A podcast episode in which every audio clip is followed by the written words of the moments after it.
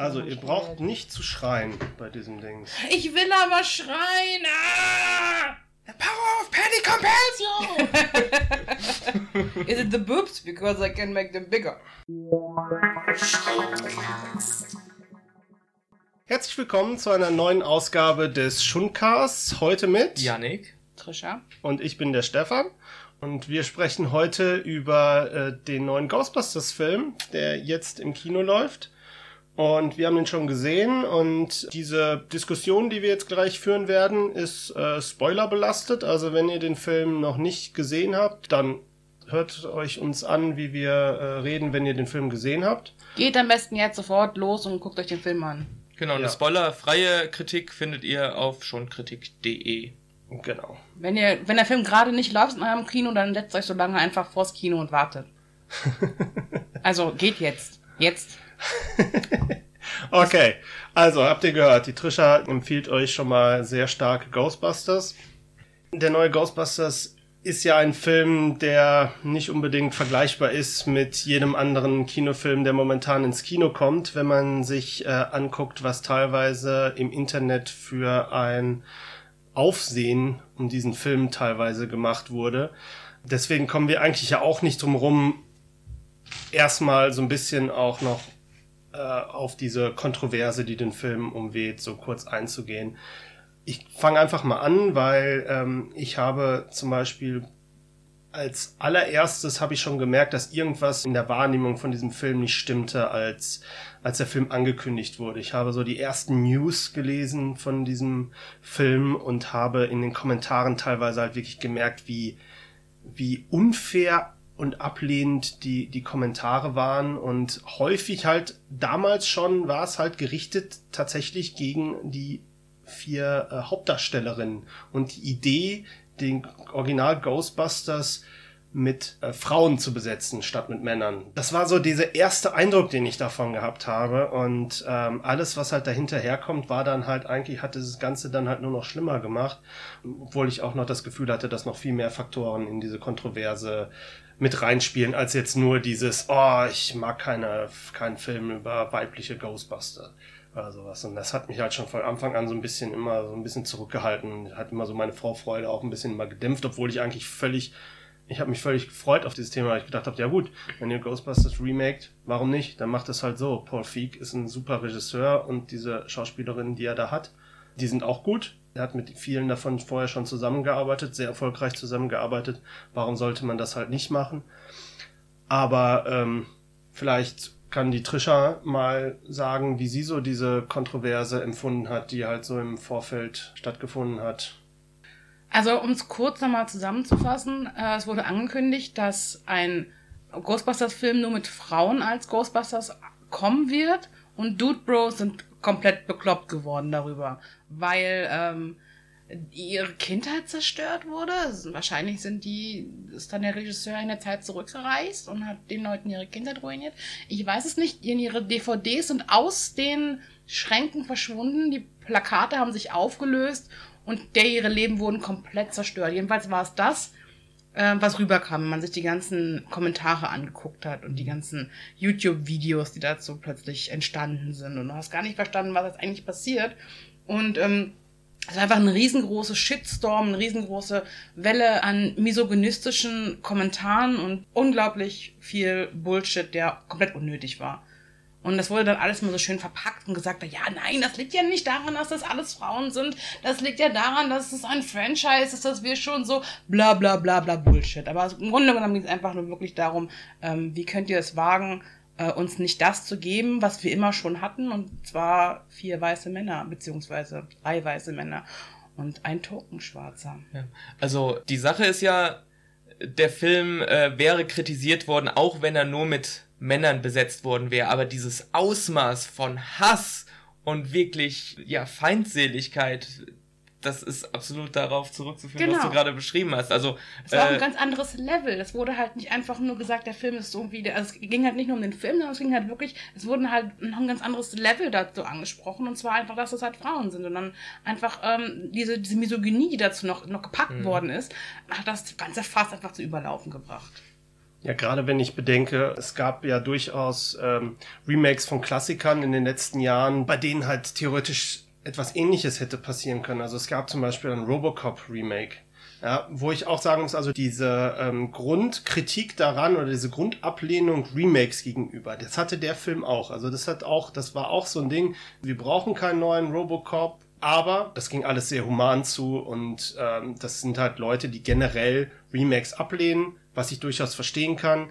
Wer halt keinen Bock darauf hat, immer dieselben Filme zu sehen, und, und sich irgendwelches neues Material wünscht, kann ich halt verstehen, wenn er halt sagt, hey, warum remaken wir denn ständig die ganze Zeit nur die, die wirklich die, auch die richtig guten Klassiker von früher, ja, die halt auch so ein Kult-Following haben, die brauchen eigentlich nicht geremaked werden, sondern vielleicht sollte man einfach die Filme, die damals nicht, nicht so gut waren, vielleicht sollte man die remaken, weil man sie heute vielleicht besser machen können.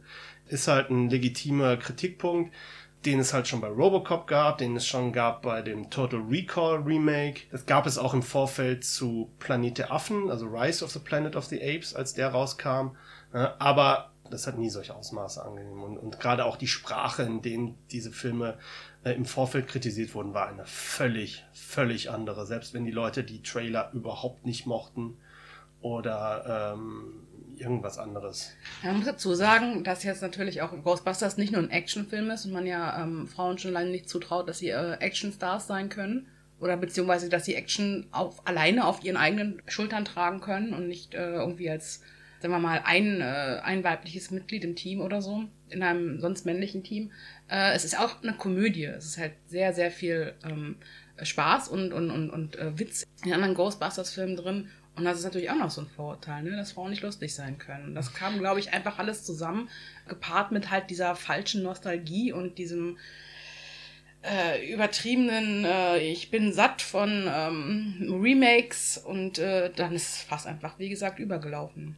Ja, und wenn ich jetzt mal so das zusammenfassen soll, nachdem ich den Film gesehen habe, denke ich mir halt so, warum gab es dieses ganze Ding? Also der Film ja. ist eigentlich so harmlos, wie halt ein Sommerblockbuster halt harmlos sein kann. Es gibt Leute, die werden ihn mögen, es gibt Leute, die werden ihn hassen, wie halt bei jedem anderen Sommerblockbuster auch. Es gibt Leute, die werden ihn lustig finden und Leute, die ihn nicht lustig finden werden. Aber halt so ein riesen Trara drum zu machen und halt genau diesen Film als Fokuspunkt zu nehmen, um halt quasi ein Exempel daran zu statuieren, weil was anderes habe ich nicht wahrgenommen. Ja. Ich habe nur wahrgenommen, an diesem Film statuieren wir jetzt ein Exempel. Und das habe ich halt nicht verstanden. Und wer halt jetzt im Nachhinein sagt, das hat halt nichts damit zu tun, dass das Frauen sind, ich glaube, der redet sich das auch ein bisschen schön. Genauso gut kann man aber auch sagen, dass halt natürlich nicht jede Kritik, die an dem Film ist, basiert darauf, dass der Kritiker ein Frauenhasser ist. Oder sowas natürlich und damit nicht, nicht damit das, nicht zusammenkommt. Das, das will ich auch überhaupt gar nicht und sagen. Aber es, natürlich existiert auch die Kritik nicht im luftleeren Raum und die existiert vor allem nicht in einer Welt, in der Hollywood ähm, sowieso nicht sonderlich freundlich ist zu Frauen, zu Minderheiten im Allgemeinen. Und äh, von daher kann man die Sache einfach nicht ähm, außen vor lassen, sondern muss halt da ähm, diese Besonderheit halt einfach auch in Betracht ziehen, weil Kritik an Kritik. Genau. Und gerade wenn wir jetzt halt den Film geguckt haben, um ihn auch zu reviewen, haben wir natürlich auch so ein bisschen, wir müssen uns auch bewusst sein, dass wir diese ganze Kontroverse mitgekriegt haben. Die hat uns natürlich auch irgendwie so ein bisschen geprägt. Also ich hatte teilweise keine Lust mehr auf den Film, weil, weil mir das alles auf den Keks ging, aber gleichzeitig war ich furchtbar neugierig, ihn dann tatsächlich zu gucken. Und gerade wenn ich ihn jetzt halt reviewen soll, bin ich natürlich auch so ein bisschen vorgeprägt. Das kann ich halt äh, nicht ausschließen. Also von daher sollte man das halt immer berücksichtigen, wenn ihr äh, unseren Kommentar halt jetzt hört. Also ich kann diesen Film nicht so beurteilen wie jeden anderen Film, den ich ins Kino gehe, wo ich halt vorher sage, ja, entweder ist ein guter Film oder ein schlechter Film. Ich bin halt ins Kino gegangen und habe versucht, mich einfach auf dieses Level raufzumachen. Ich glaube, das ist mir auch ganz gut gelungen. Ich weiß nicht, wie es euch ging. Und dann hatte ich auch meinen Spaß mit dem Film. Ja, ich, ich hätte jetzt zum Beispiel gar nicht gewusst, ob ich ohne diese Kontroverse mir den Film überhaupt angeschaut hatte, gerade weil ich vorher dachte, ja, es ist ein, ein weiteres Remake. Ich bin aber jetzt auch nicht so der größte Ghostbusters-Fan allgemein und dann da, hätte es diese Kontroverse nicht gegeben, hätte es auch sein können, dass ich den Film übergangen hätte. Aber lustigerweise hat ähm, diese wilden ja, Boykottrufe gegen diesen Film genau bei mir das Gegenteil erreicht. Ja, für mich war das halt was ganz Besonderes. Ich habe mich äh, zum, also ich, ich habe, glaube ich, noch nie wirklich erlebt, dass mein Geschlecht äh, so prominent vertreten ist in einem so ähm, großen Franchise mit ähm, so viel Action und so viel Spaß. Also für mich war das kom komplett klar, dass ich den Film auf jeden Fall sehen mhm. möchte. Und ähm, ich äh, bin dann natürlich auch irgendwie nicht unbefangen dran gegangen, eben weil ich halt im Vorfeld auch dieses ganze Bullshitting mitbekommen habe und habe mir gedacht, so jetzt erst recht. Aber ähm, ganz ehrlich, ich äh, habe hatte super viel Spaß an dem Film. Und ich hätte genauso viel Spaß gehabt an dem Film, hätte man mir vielleicht vorher diesen ganzen ähm, Kram erspart. Genau. Ich bin ein großer Ghostbusters-Fan des Originals gewesen. Also, was heißt gewesen? Ich bin immer noch ein großer Fan des Originals und das war ein großer Teil meiner Kindheit. Ja, ich habe die, die Zeichentrickserie gesehen äh, früher und wahrscheinlich auch noch, da war ich so jung, da konnte ich das noch gar nicht so einordnen. Ich weiß noch immer, dass äh, als ich die Zeichentrickserie gesehen habe, dass ich zum Beispiel sowas wie den Marshmallow Mann äh, noch nicht, äh, ich war des Englischen noch nicht so mächtig, dass ich äh, genau wusste, wie der tatsächlich heißt. Deswegen war es der Mask Mellow Man für mich. Ja, lange Zeit. Ja, es ist halt diese ikonische Figur, wollte ich immer sehen, fand ich immer toll, auch in der Zeichentrickserie. Und äh, ich glaube, den Kinofilm habe ich, hab ich auch erst danach gesehen. Ich habe, glaube ich, erst die Zeichentrickserie gesehen und dann den Kinofilm. Aber ich war halt immer ein großer Fan dieses, dieses Films und für mich gehört das auch in die Top 5 der besten Komödien der 80er. Das war halt einfach so, so ein bisschen Lightning in the Bottle. Also ähm, dieser, dieser erste Film, wie das halt zustande gekommen ist, weil eigentlich hätte der Film nicht funktionieren dürfen. Es war halt so, dass, dass so, so die richtigen Leute zur richtigen Zeit am richtigen Ort aber ich bin halt jemand, der Remakes auch nicht äh, unaufgeschlossen ist. Also für mich ist halt so, wenn ein Remake kommt, gucke ich mir das entweder an oder, es, oder nicht. Wenn es mich nicht interessiert, gucke ich es mir nicht an. Aber wenn ich es angucke, dann versuche ich den Film halt für sich selbst zu betrachten und nicht halt ständig den Vergleich zu ziehen mit äh, irgendwas, was ich schon mal gesehen habe. Und äh, jeder, der das machen wird, wird extreme Probleme bekommen mit dem neuen Ghostbusters, weil das ist normal so, dass halt der neue Film nicht mehr das ist, was der alte Film war. Und ähm, gerade auch was die Art des Humors angeht. Das so muss er ja auch nicht sein. Nein, das muss er, er nicht. Er muss ja nicht, weil wenn ich mir den alten Film angucken will, dann gucke ich mir den alten Film an. Korrekt. Ja. Wie gesagt, genau. er ist ja tatsächlich nicht verschwunden. Also wir sind auch aus dem Kino wiedergekommen und die DVDs waren tatsächlich noch da. Ja, meine Kindheit ist auch noch da. Ja, und ich denke mir, ich freue mich einfach, dass es jetzt auch eine Generation von Mädels gibt, die halt mit diesem Film aufwächst und die genauso viel Spaß daran hat und sich selber wiedererkennt und sich selber irgendwie ähm, repräsentiert fühlt und genauso viel Spaß ähm, daran haben kann, wie du als Kind daran hattest. Weil für mich, ich habe den halt auch gesehen und der war halt immer ganz nett, aber ich konnte mich halt nie identifizieren mit den Figuren. Ja, das ist etwas, was, wo du halt jetzt, also ich meine, wir sind jetzt auch natürlich ein bisschen älter, wir sind jetzt auch nicht unbedingt, ich würde auch nicht sagen, dass wir unbedingt die Zielgruppe sind. Nee, ich würde auch sagen, dass wir wirklich eher an äh, so Kinder, Jugendliche, also und, klar, und natürlich an Nostalgiker. Genau, aber halt, für mich war zum Beispiel die Nostalgie war teilweise ein bisschen ein Problem des Films, aber vielleicht kommen wir da mhm. später nochmal drauf. Äh, vielleicht gehen wir jetzt, schaffen wir auch einfach jetzt mal die direkte Überleitung und fangen an, uns über den, vielleicht erstmal über den Inhalt des neuen Ghostbusters zu unterhalten. Im Kern gibt es die beiden Freundinnen Abby und Aaron. Die sind beide Wissenschaftlerinnen und haben zusammen in der Vergangenheit ein Buch über Geister geschrieben. Und die Erin ist gerade dabei, eine Festanstellung an einer Universität zu ergattern und die ist nicht damit einverstanden, dass die Abby nebenbei versucht, äh, mit dem gemeinsam geschriebenen Buch noch ein paar Dollar nebenbei zu verdienen, weil sie befürchtet, dass das negative Auswirkungen auf ihre Bewerbung für ihre Festanstellung hat. Und daraufhin besucht halt die Erin die Abby in ihrem Labor und wird quasi kon damit konfrontiert, dass die Abby nie aufgehört hat, an Geister zu glauben und nie aufgehört hat, weiter zu forschen in dieser Richtung und dass sie immer noch gewillt ist, dieses professionell weiter zu verfolgen. Und, und die beiden haben halt so einen leichten Zwist und das ist quasi so der Ausgangspunkt dieser Geschichte. Die müssen halt so ein bisschen miteinander auskommen und die Aaron wird so ein bisschen in diese Geistergeschichte wieder reingezogen und nach einer ersten Begegnung mit einem Geist äh, ist sie dann halt wieder an Bord, weil sie dann halt ihren, ihren Job verliert und dann gründen sie halt die Ghostbusters. Ja, eigentlich haben alle ihren Job verloren. Eigentlich haben alle ihren Job verloren, das stimmt. Und treffen die, sich dann wieder, um Ghostbusters, um stimmt. Ghosts zu basten. Stimmt, das war auch eine sehr nette Szene, wie die Abby mit Holzman, ihrer ähm, Engineering-Kollegin, dann halt zu ihrem Dekan gehen und glauben, hey, hey, wir haben hier diese super Idee, wir haben das jetzt bewiesen und jetzt können wir uns ja mehr Geld geben und der sagt dann doch so irgendwie so, ich wusste gar nicht, dass ihre Abteilung noch existiert und dann waren sie halt auf mhm. der Straße. Und ich finde es schön, dass sie auch diesen ähm, ja, das Internetzeitalter mit eingebaut haben oder dass dieser Film da praktisch äh, anknüpft, weil äh, natürlich stellen sie äh, Videos äh, von, von den Geistern, die sie haben auf YouTube und natürlich sagt jeder, was, was jeder von uns auch sagen würde, ja, das ist ja fake, mit Computeranimation geht doch heute alles. Das ist so ein schöner Aktualitätsbezug und natürlich würde niemand denen glauben. Wir glauben ihnen natürlich, weil, weil, weil das die Protagonisten sind, aber man kann verstehen, dass, dass niemand ihnen glaubt. Natürlich kommt es dann irgendwann noch äh, dazu, dass sie dann auf Patty treffen, die ja bei der bei der U-Bahn arbeitet und dort irgendwie düstere Machenschaften äh, mitbekommt, die auch mit Geistern zu tun haben. Sie stößt praktisch zu den Ghostbusters und zusammen fangen sie an, Ghosts zu basten.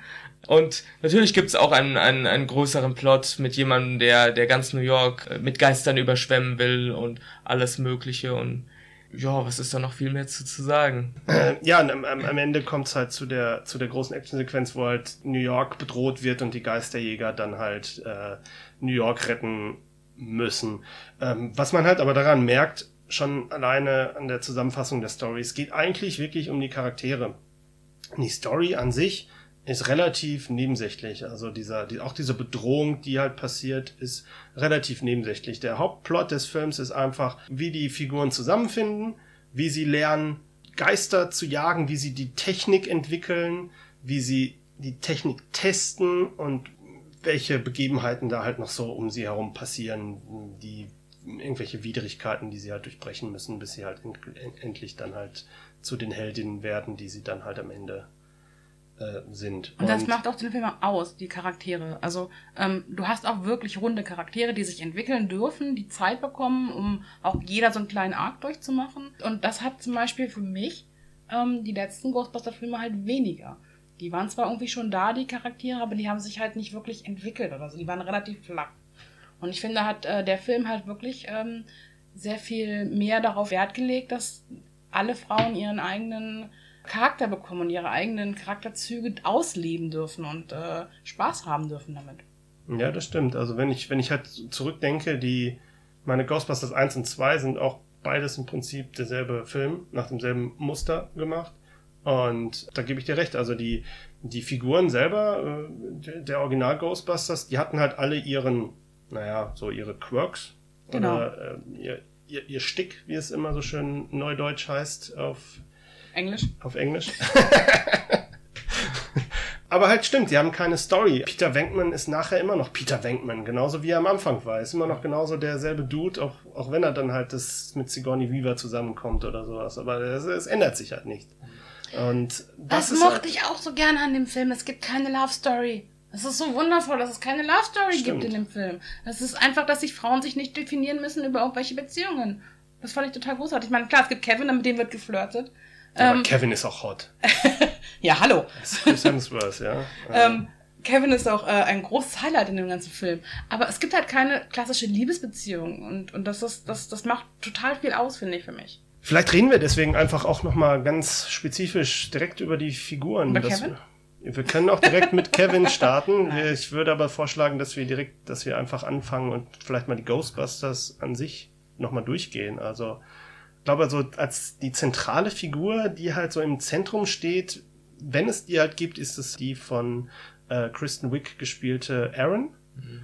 Und mir hat diese Figur eigentlich am besten gefallen, weil ich mochte, wie sie zwischen dieser professionellen Wissenschaftswelt und ihre eingebauten Unsicherheiten, die sie halt hat und immer so hin und her gewechselt ist und das machte sie halt für mich unglaublich sympathisch. Also wenn sie halt zwischen, oh mein Gott, ich möchte total ernst genommen werden und dann halt voller Begeisterung in diesem YouTube-Video schreibt, Geister sind echt, Geister sind echt, uh, ja, das, das mochte ich halt, diesen Kontrast, den halt diese Figur so drin hatte, weil, weil man halt so gemerkt hat, so, eigentlich möchte sie mehr diese Begeisterungsfähigkeit raustragen, aber sie, sie hat halt so ein bisschen Angst, in welche Richtung sie dann halt so gedrückt wird, so in der öffentlichen Wahrnehmung und so mhm. weiter. Und das fand ich halt bei ihr zum Beispiel sehr gut. Wie fandet ihr die? Ähm, ja, also das fand ich auch, also das war auch der am meisten so ausgearbeitete Charakter, würde ich sagen. Sie hat ja auch eine interessante Hintergrundgeschichte, ne, dass sie diese dieses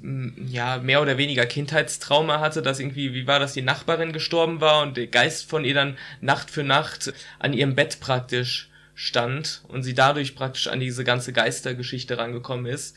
Äh, natürlich hat ihr niemand äh, niemand geglaubt und dann hat sie irgendwann eine Wissenschaftskarriere eingeschlagen, bei der sie dann wegen der gesellschaftlichen Normen ja so tun musste, als gäbe es Geister nicht, als hätte es auch ihr äh, Kindheitstrauma nie gegeben. Das holt sie dann im Endeffekt wieder ein, aber am Ende des Films hat sie das halt äh, mehr oder weniger verarbeitet und ähm, hat dann beides, die Wissenschaft und, und diese, dieses Übernatürliche zusammengebracht. Also das fand ich eigentlich eine schöne Geschichte, auf die jetzt nicht so prominent on the nose eingegangen wurde, aber äh, diese Backstory war da. Und das fand ich eigentlich sehr, sehr schön.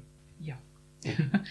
Was ich am allerliebsten an Aaron mochte, war, als sie gefragt wird, ob sie den ganzen Tag hochhackige Schuhe anziehen muss und äh, ob das nicht unbequem ist. Sie sagt, das ist total unbequem. Und das mochte ich sehr gern. Das war mein Lieblingsmoment mit ihr. Ja. Ganz eng verbunden mit Aaron ist halt die Figur von äh, der Abby. Die ist, wird gespielt von Melissa McCarthy. Hm. Und wie fandet ihr die? Also ich, ich habe halt habe jetzt halt Schwierigkeiten, mich wirklich so an sie zu erinnern. Ja, äh, die war deutlich äh, weniger äh, ausgearbeitet, finde ich. Also sie äh, war eher so da, um so, so ein Gegenpol vielleicht zu, zu, zu Aaron zu sein. Also dieser Charakter hätte ohne die anderen Charaktere weniger funktioniert wahrscheinlich. Äh, fügte sich dann aber ganz gut ins Team ein. Also sie war halt immer so sehr enthusiastisch, ja. was das Ganze anging und auch äh, so ziemlich optimistisch, während die anderen schon mal, oder zumindest Aaron schon mal so ihre Probleme in der Welt hatte, weil sie immer noch so ganz optimistisch ist und sagt, doch, wir machen das jetzt weiter mit dem Geisterjagen und sowas. Ja, sie war die treibende Kraft hinter dem Ganzen. Gut, ja. Auf jeden ja. Fall. Also ich äh, mochte sie total gerne. Ich mag Melissa McCarthy auch total gern und ähm, ich äh, fand ja. ihren Charakter wirklich sehr interessant und äh, gut ausgearbeitet. Ja, das stimmt, aber jetzt, wo Yannick das halt nochmal zusammengefasst hat, ich hatte halt so einen kurzen Moment vergessen, was sie halt tatsächlich gemacht hat in dem Film. Aber halt stimmt, sie ist halt diese, diese positive, sie hat diese positive Energie, ja, diese Begeisterungsfähigkeit und sie lässt sich halt auch von nichts wirklich davon abhalten, ihr, ihr Projekt einfach weiterzuleiten. Selbst wenn Leute sagen nein, dann findet sie einen Weg, dass irgendwie die Leute doch irgendwie wieder mit ins Boot zu kriegen, dass sie halt doch dabei sind. Ne? Mhm. Und ich mochte auch immer ihre kleinen Momente mit dem ähm, Lieferservice-Typen. Ja, das das äh, gab dem äh, auch so einen, so einen netten Moment. Was ich auch ganz toll fand, war, dass ja die Ghostbusters in der neuen Verfilmung zu Beginn nicht dieses äh, Feuerwehrhaus bekommen, was halt die Original Ghostbusters machen, weil halt die Miete einfach viel zu teuer ist. Ja, das mag ich, dass diese Gentrifizierung einfach damit reingespielt ist, dass das irgendwie früher so ein abgewracktes Ding war und heute ist es halt total hipster und cool, sich so ein Feuerwehrhaus zu besorgen und das kann man einfach nicht bezahlen. Ja. Was ich halt toll fand, war, dass sie halt als Alternative dazu dann, glaube ich, über so einen Asia-Imbiss äh, gezogen sind. Sie aber immer noch den Lieferservice, äh, den Asia-Lieferservice benutzen. Der das, immer noch spät dran war. Der immer noch zu spät dran war, genau.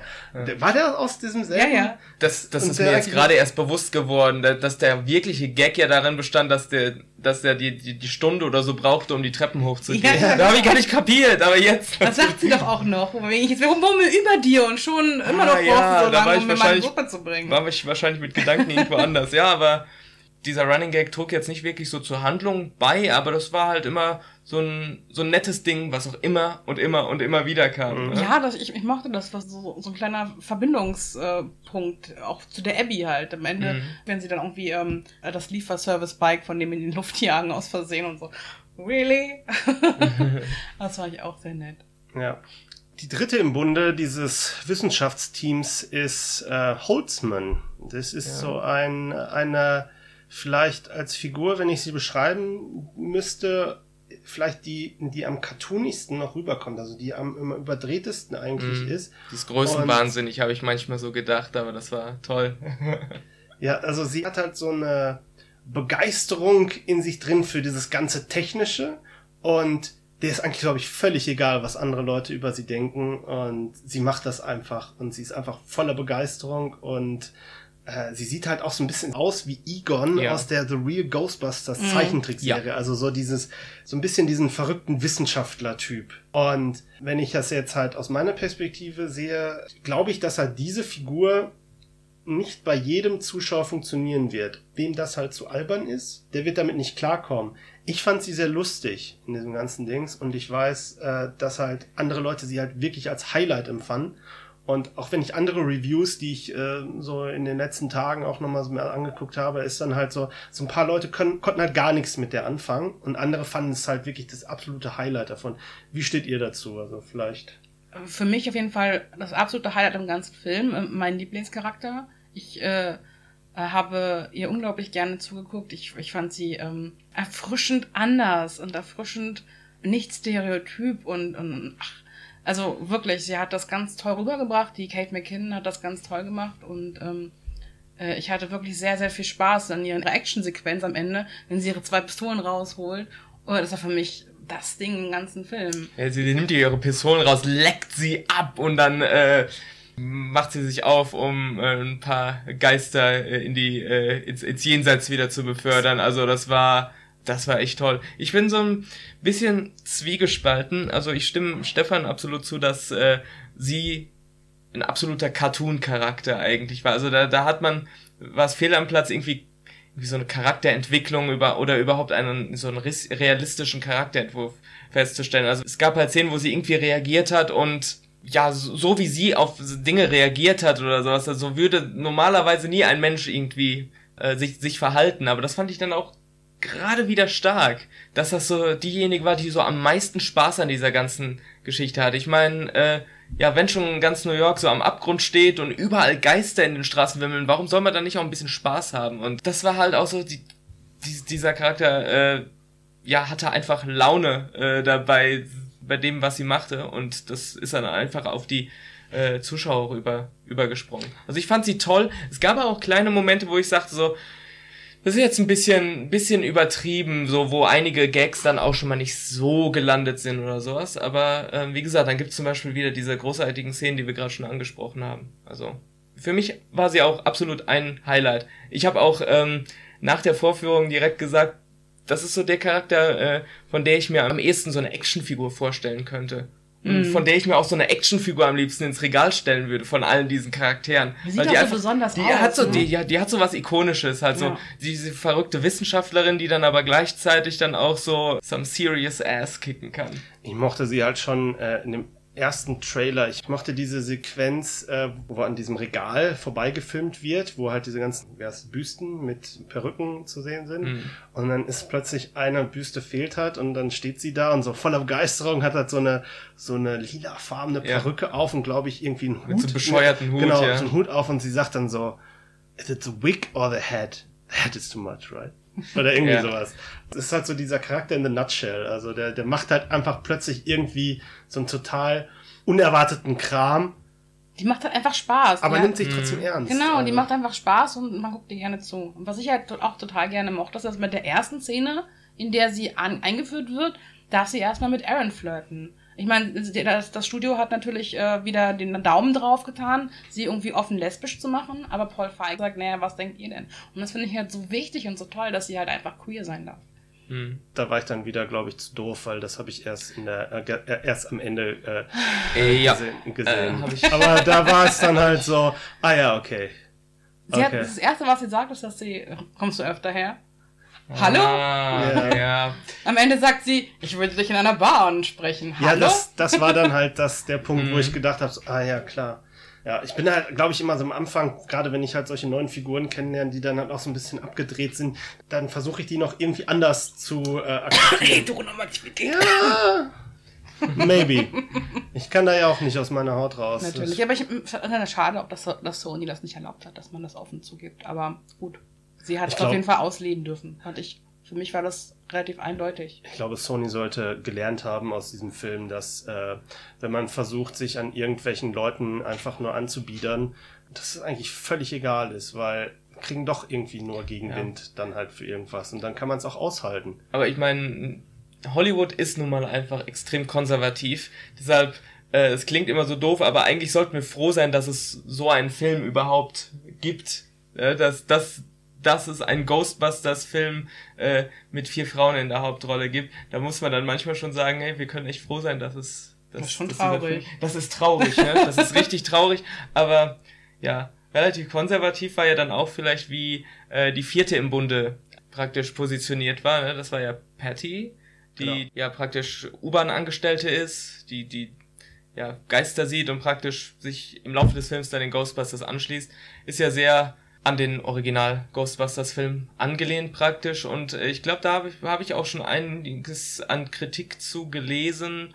und das habe ich auch so ein bisschen selbst so empfunden, dass natürlich wieder so ist, dass es nur eine äh, schwarze Person gibt und die dann auch diejenige ist, die eigentlich nichts mit der Wissenschaft zu tun hat und äh, ja, Street Smarts hat. Ja. Genau. Warum Ja. muss das die. Schwarze sein? Das ist halt wieder so, ja, Ja. das ist Hollywoods Bild von, von dem Ghetto-Kind Das stimmt. praktisch, ne? Wobei ich dazu sagen muss, ich habe vor einiger Zeit ein Interview gelesen mit Paul Feig, wo er gesagt hat, dass ursprünglich im Skript die Rolle, die Leslie Jones dann am Ende gespielt hat, ähm, dass er die eigentlich für Melissa McCarthy geschrieben hat. Mhm. Und weil das halt eher so quasi die Art von Humor ist, für die Melissa McCarthy eigentlich äh, berühmt ist. Ja, aber das ist ja auch wieder so ein Ding von wegen, was wir eigentlich mit dem Film mal machen wollten und was es nachher geworden ist. Korrekt, Ja. ja, ja. Also ich muss aber auch sagen, ich bin ja selber jetzt äh, keine schwarze Frau, von daher kann ich mich da jetzt nicht, ähm, kann ich auch nur meine eigene privilegierte äh, Ansicht der, der Sache darstellen und da wiedergeben.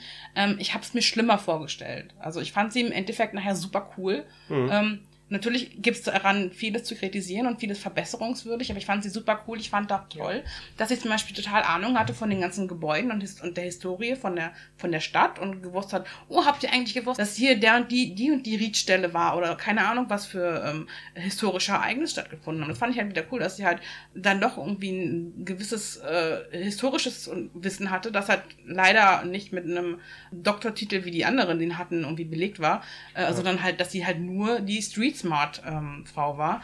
Aber ähm, ich weiß auch natürlich nicht genau, wie weit da die deutsche Synchro reingespielt hat in ihrem Mhm. äh, in ihrer Porträtierung. Ja, ich würde auch gerne die Originalfassung einfach mal sehen. Genau, also, ich wir fand es im Endeffekt, nach- also ich fand, ich fand sie halt total cool. Sie war, sie ist einfach da hingekommen und hat gesagt, so, ich mache jetzt bei euch mit.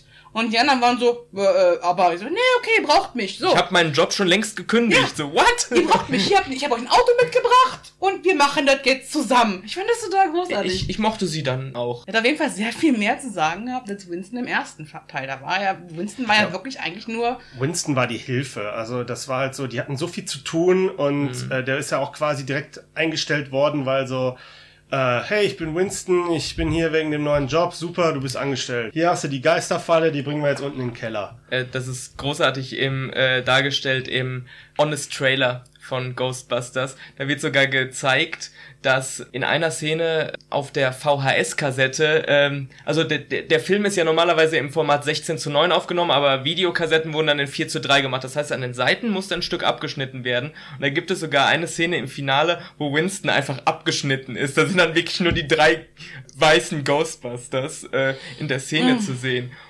Ja, ähm, wir haben dann noch eine Figur vergessen. Kevin! Kevin. Ein Kevin.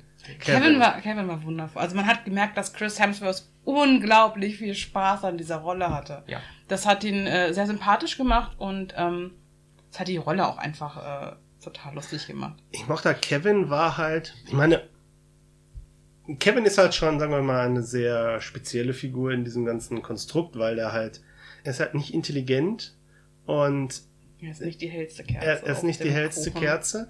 Und für mich haben sie es vielleicht an manchen Stellen auch ein bisschen zu übertrieben, so dass ich halt wirklich diese Figur auch teilweise nicht ganz so, also ich Ja, konnte sie ja. wirklich dann irgendwann, ich fand sie nicht mehr glaubwürdig als Figur, sondern es war halt nur so eine Karikatur. Aber Genau. dieser Punkt, dass halt Kevin als ist halt einfach so eine Umdrehung dieses Model, ähm, dieses Ja, das Model-Dings. ist- Halt so ein bisschen Zoolander-mäßig. Er kam mir vor wie eine Figur aus Zoolander.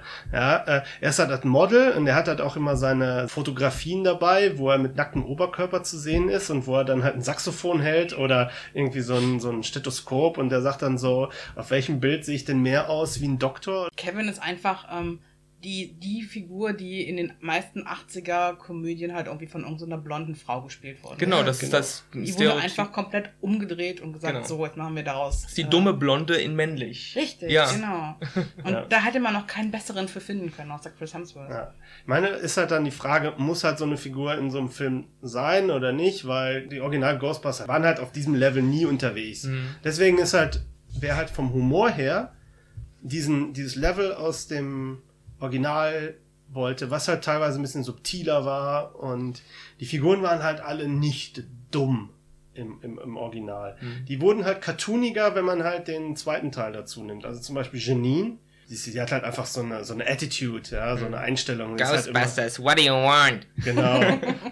genau. Und das ist halt so ein ganz anderer Typ, den halt der Kevin dann halt darstellt. Ne? Ja, aber eben auch so ein Klischee halt, äh, wie man es äh, tausendfach halt vor allem auch in dieser Zeit gesehen hat, in der die ersten beiden Ghostbusters-Filme halt spielten. Ja. Der zweite Ghostbusters hat dann natürlich Janine auch nochmal komplett gewandelt. Also Janine war dann, dann plötzlich, hatte rote Haare und war halt so, so auch so, so sexed up und hat sich dann halt an Rick Moranis rangeschmissen, was halt so, äh, Mhm. was halt mehr so, sie sah halt vom optischen halt mehr aus, dann halt wie Janine aus dem Cartoon und nicht mehr wie Janine aus dem ersten Film, ja, die halt so eigentlich so völlig gelangweilt an ihrem Schreibtisch sitzt und einfach weiß, ich werde hier halt bezahlt, aber es passiert eigentlich nichts und äh, sie halt so sagt, ich habe schon bessere Jobs gekündigt, ja, wo ich wo ich noch weniger äh, machen musste, um trotzdem bezahlt zu werden. Also- aber gut, es geht hier nicht um den Original Ghostbusters, also- sondern um Kevin. bei, bei Kevin ist das Interessante, dieser Charakter, der ja, wie wir gerade gesagt haben, absolute Karikatur ist, dieser Charakter hätte nicht funktioniert, äh, wenn er von äh, jemandem gespielt worden wäre, der nicht diesen Star-Appeal von Chris Hemsworth hätte. Weil ich glaube, den akzeptiert man nur in seiner völlig wahnsinnigen äh, Art praktisch, ähm, oder der Art, wie er dargestellt ist, akzeptiert man ihn wirklich nur, weil es jemand ist, der so ein Star-Image hat wie, wie Chris Hemsworth. ne? Und der auch nicht bekannt ist dafür, dass er so ein, dass er ein Comedian Genau. ist oder sowas. Und dass er halt das Timing hat dafür und diese, diese Trockenheit, wie er halt einfach so, der kann das ja so straight spielen, ja, so, halt so völlig ahnungslos, ja, der hat wirklich so, du denkst dir so, ja, da geht gerade hinter seinem Kopf geht gerade tatsächlich gerade gar nichts vor sich, ja? Ja. das ist halt so, normalerweise, normalerweise versuchen ja die Schauspieler mit ihren Augen irgendwas zu machen und er nimmt halt alles wörtlich und er kann halt wirklich Ja. eins und eins nicht zusammenzählen und Das Einzige, wo er, äh, wo man nachher merkt, okay, die, die konnten ihn nicht ganz äh, idiotisch darstellen, war, dass er nachher ja von dem Geist besessen ist und dann am Final Fight sozusagen teilnimmt. Ne? Da merkt man schon wieder, okay, Chris Hemsworth ist ein Star, der muss nachher ein bisschen ander, was anderes noch machen, wo er dann von dem Geist besessen ist, dann ist er halt so ganz diabolisch und ist mal zeitweise der, der, der Bösewicht der Geschichte. Das ist halt so ein bisschen so ein Zugeständnis wahrscheinlich an seinen Star-Appeal, dass man halt äh, so ein, äh, ja, dass man praktisch Thor nicht einfach nur hinterm Schreibtisch sitzen lassen kann. Wie war der Gag nochmal, als, als die Ghostbusters ihn dann gesehen haben, wie er, wie er besessen da steht und irgendwas sagt und dann, dann hieß es doch irgendwie, was habt ihr mit Kevin gemacht? Er hat gerade gelernt, das Telefon richtig zu bedienen. Oder so. Ja, die mussten sich Sorgen gemacht um ihren Kevin. Die mussten ihn beschützen. ja, wie so das Hündchen. Er hat gerade gelernt, Sitz zu machen. ja. Ist halt, wie gesagt, auch eine Figur, die man natürlich auch, wenn man sich das halt anguckt, man muss sich darauf einlassen. Wenn man sich darauf einlässt, da kann man Spaß haben mit der Figur. Und das ist halt natürlich diese, wer halt was Ernstes haben will, der ist halt in so einer Komödie halt nicht richtig. Das ist ja, halt so. vor allem, du hast es halt auch nicht besonders oft, dass du, dass du halt äh, einen Mann so porträtierst, wie man Kevin jetzt porträt port porträtiert hat. Ähm, während du das halt 2000 Filme hast, in denen halt irgendwelches irgendein dummes Blondchen als Frau da sitzt an, an der, an, am Empfang und immer wieder den gleichen Stereotyp repräsentiert.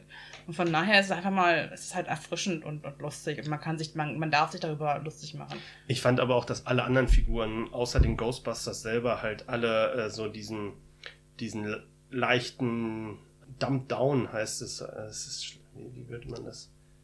Die waren alle komplett drüber, ne? Also alle Charaktere ähm, außerhalb der Ghostbusters-Truppe waren komplett drüber irgendwie. Du hattest den, den, den, den Bürgermeister, der, ähm, der überhaupt keinen Sinn gemacht hat, der äh, irgendwie die ganze Zeit auch nur aus fadenscheinigen Gründen gehandelt hat und was für mich immer so ein bisschen klang, als wir müssen jetzt aber nochmal den Bürgermeister mit reinbringen, weil den hatten wir ja auch schon in allen anderen Filmen. Ja, wobei sie dann halt immer so einen kleinen Twist rausbringen. Also der, Go der Bürgermeister hier ist ja quasi so, hey, ich glaube euch, ja, aber wir können das halt von unserer PR her nicht machen und müssen das halt so verkaufen, als ob ihr die ähm, das inszeniert. Ja, als ob ihr das inszeniert, während halt im Original Ghostbusters war, Ghostbusters war das ja so, dass alle erstmal gedacht haben, ja, hier, die, die Ghostbusters müssen jetzt weggesperrt werden. Und dann wird quasi gezeigt, dass es halt doch was dran ist. Und dann werden sie gebraucht und dann kommen sie halt wieder raus. Das war halt in Ghostbusters 1 so und das war auch in Ghostbusters 2 so. Warum auch immer man das zum Beispiel in Ghostbusters 2 nochmal wiederholen muss. Für mich ja. wäre diese ganze, ganze Bürgermeister-Sache komplett äh, unnötig gewesen in dem dritten Film.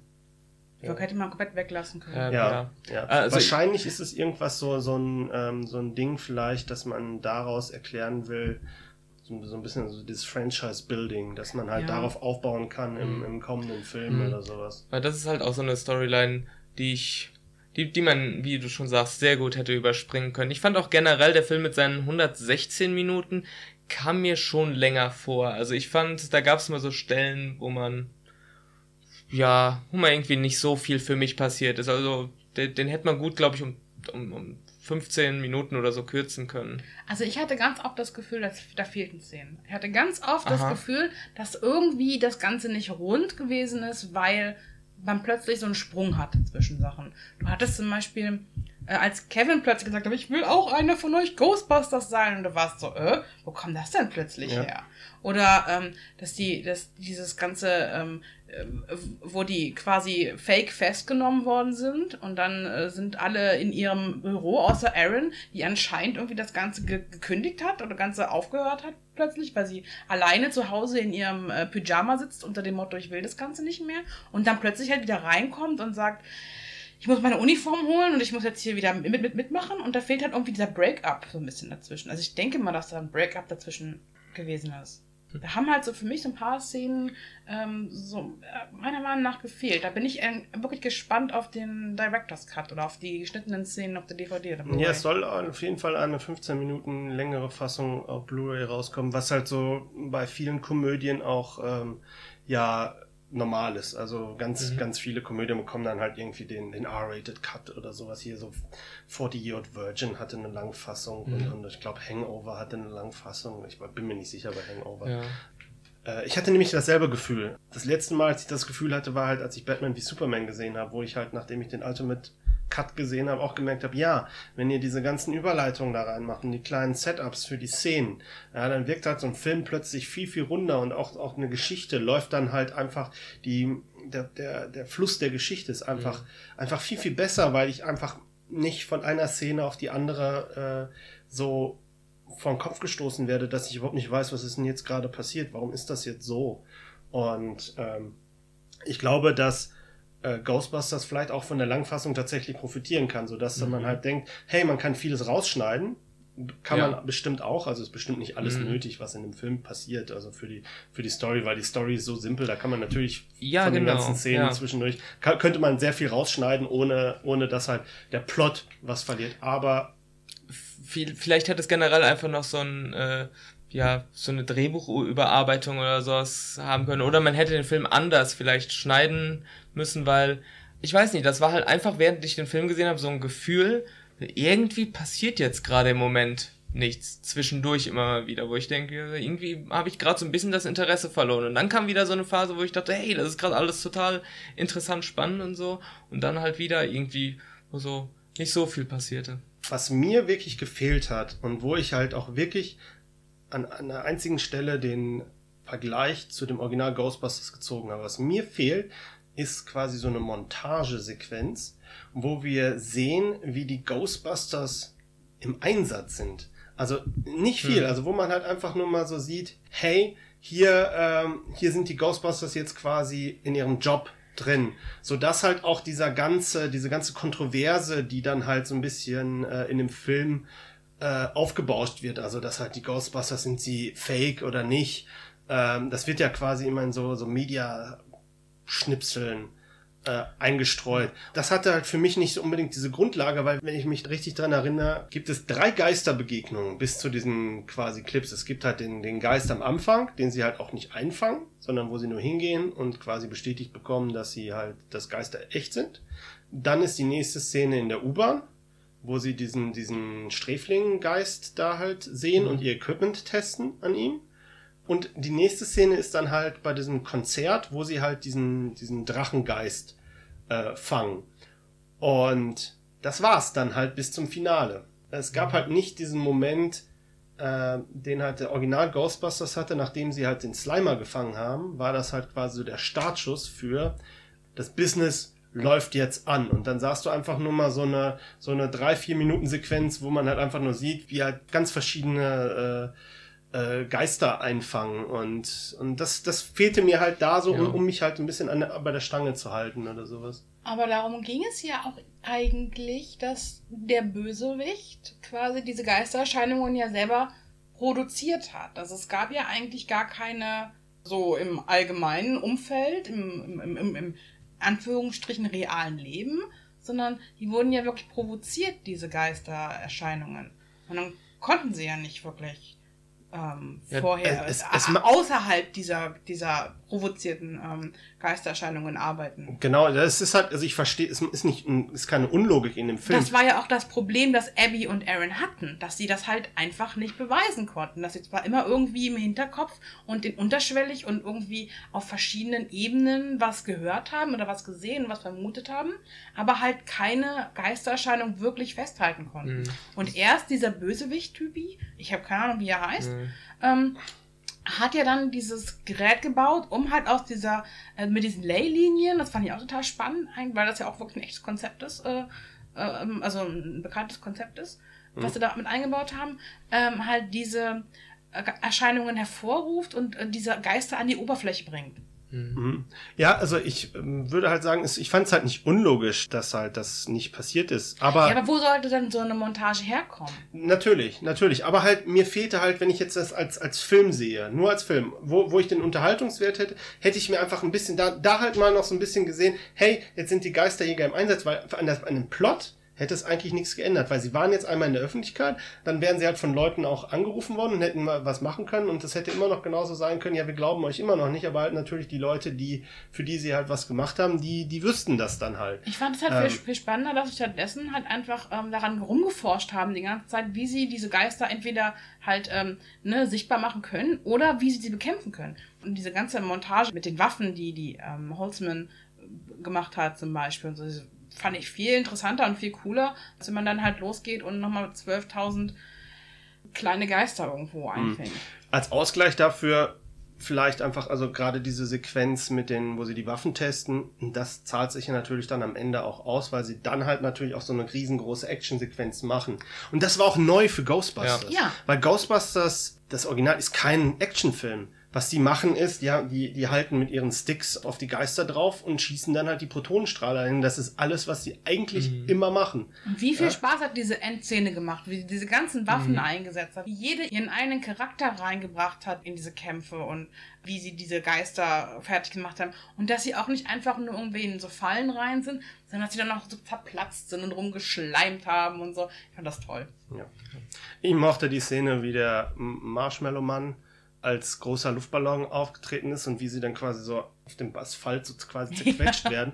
Und dann kommt, glaube ich, habe ich das richtig im Kopf, dass sie quasi sagt, so, so habe ich immer vorgestellt, dass ich sterben werde.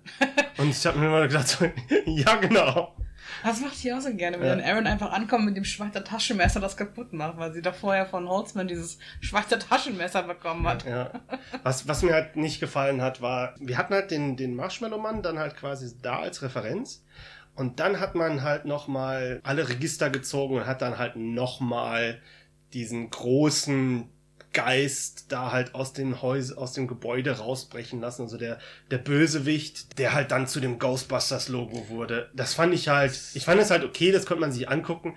Aber ich fand, das war mir halt dann zu over the top und das war mir auch zu nah dann am, am Original dran. Also ich hätte es, glaube ich, da ge besser gefunden, wenn man gerade sowas da halt nicht gemacht hätte. Aber, ja. Ja. Äh, ich, ich mochte es, dass das ähm, Ghostbusters-Logo in Zeichentrickform mit ihm gesprochen hat, also dass der Geist sich plötzlich in das Zeichentrick-Logo verwandt hat, weil vielleicht ist es auch einfach nur mein Gefühl, dass ich es einfach mag, wenn nochmal irgendwie so eine Cartoon-Sequenz irgendwie reinkommt. Also nochmal klassisch mit Hand gezeichnet, so mhm. sah es ja aus. Das mochte ich, aber ja, dass es dann am Ende so ein riesiges äh, CGI-Fest wurde mit so einem Megamonster, was ja auch wirklich Gebäude äh, zerstört hat. Also sind ja wirklich Gebäude eingestürzt. Äh, das fand ich dann auch ein bisschen zu viel. Das ist aber generell so ein Trend in Hollywood. Warum mhm. müssen in allen möglichen Filmen, sei es jetzt Man of Steel oder dann vielleicht auch Ghostbusters oder andere Filme, warum muss immer, ähm, müssen immer Häuser kaputt gehen und die halbe Stadt zerstört werden, wo man wirklich davon ausgehen kann, da sind jetzt Menschen beigestorben. Also man kann doch auch eine kleine es gibt Menschen, die stehen da drauf, wenn alles kaputt geht. Ja, anscheinend. Ich weiß nicht, ob das so eine Traumabewältigung von 9-11 ist, dass plötzlich alle Sachen in die Luft gejagt werden müssen, oder ob es einfach vielleicht so ein bisschen ja, vielleicht das mit Computern das einfachste ist, dass man halt leblose Strukturen animieren kann, also Häuser, die dann zusammenbrechen, ich weiß es nicht. Hm. Das ist so ein Trend in Hollywood. Warum muss immer die halbe Stadt zerstört werden? Ähm, wurde das nicht auch quasi dann rückgängig gemacht? Weil ich hatte das Gefühl, als dann der Böse, als das Portal sich schließt, dass dann quasi sich auch die, die, die Gebäude wieder zusammensetzen. Echt? Die hatten, äh, der, also man, das kam leider auch irgendwie ein bisschen schlecht rüber, ich musste das auch erst nachlesen. Der hat halt dieses 1920er-Feeling wieder hergerufen. Er hat halt quasi nicht nur ähm, die Geister oder Leute aus dem, von damals irgendwie wieder hergeholt, sondern hat diese ganze Stadt quasi in dieses 1920s, in dieses, ähm, äh, der hat auch ganz viele plötzlich so Art-Deco-Gebäude und so halt wieder hergestellt, die nachher nachher dann, glaube ich, dann auch wieder zusammen. Das habe ich äh, auch nachher. Ja. ja. da wurde so ein bisschen, das wurde so nebenbei gemeint. Er das, hat mal kurz gesagt, Welcome to the 1920s genau. oder sowas. Und da, das war aber nicht eindeutig. Also plötzlich hat sich in der Umgebung was verändert.